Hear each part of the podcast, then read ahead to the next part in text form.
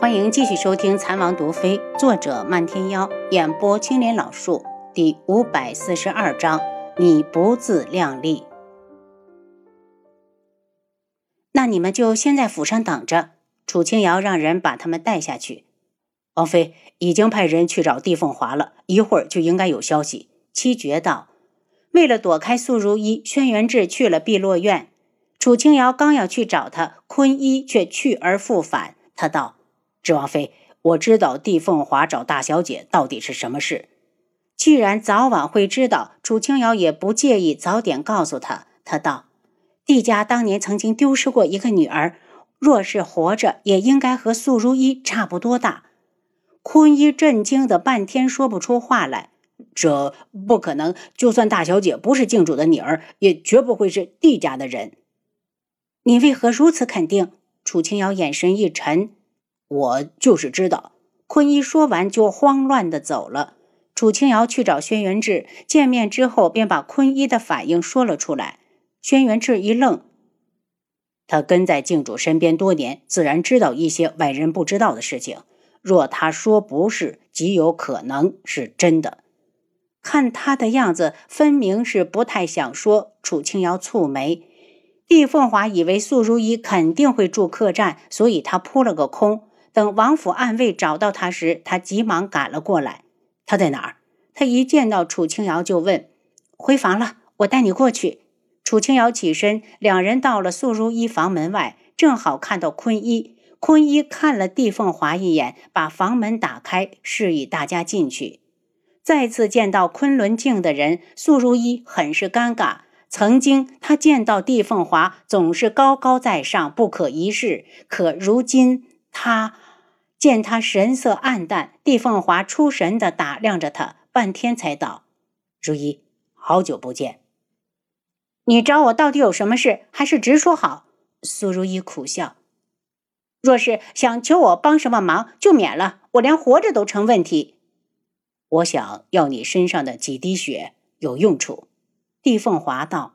苏如意伸出素净的手：“我这身子早就脏了，血应该也是脏的。”如果你不嫌弃，就给你几滴，又何妨？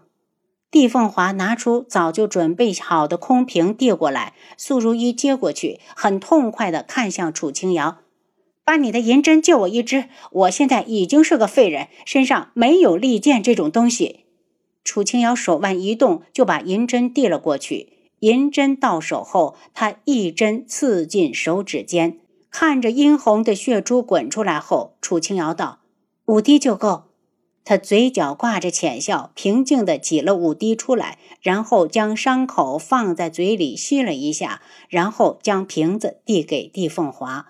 帝凤华小心地放起来。苏如意，我想不通，你最后为何还要再去一门？离了靖主，离了一门，好好安静的过日子不好吗？就算是要报仇，也应该量力而为。苏如意脸色变了变，眸光变冷。我知道我成了别人眼中的笑话，你又不是我什么人，凭什么教训我？说什么报仇的事要量力而为？那是因为受到伤害的人不是你，若是你，我怕是宁愿同归于尽，也要让那些人全部去死。帝凤华黯然，也许没有亲身经历过，他的话刺激到他了。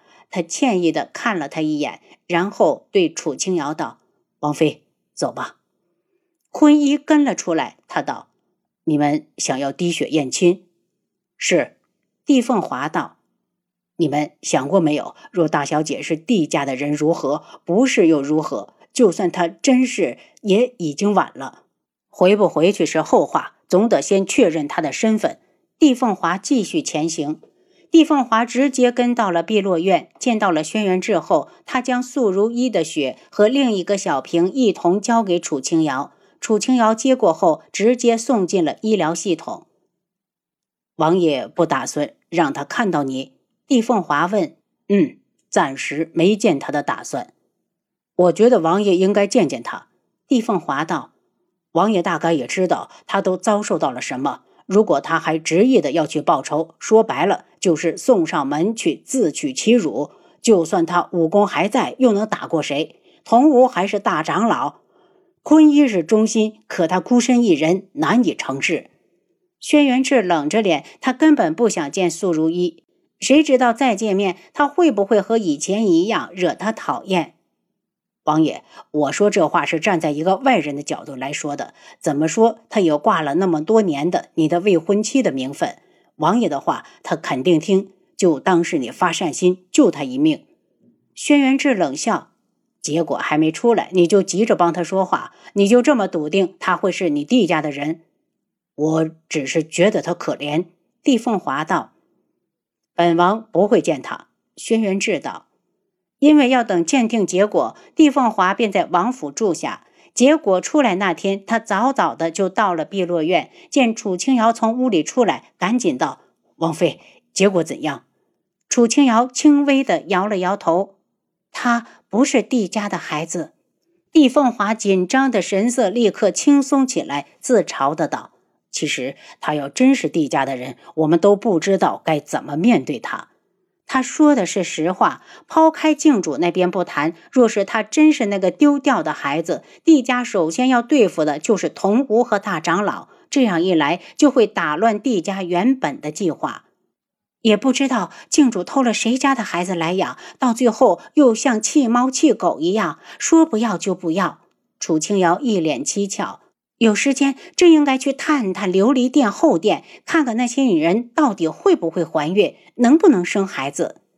帝凤华沉思，这些年大家都以为靖主只有素如一一个孩子，后殿的那些女人，靖主应该就没动过，要不然怎么没生出孩子来？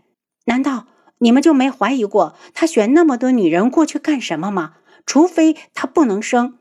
最后一句，楚清瑶说的很重。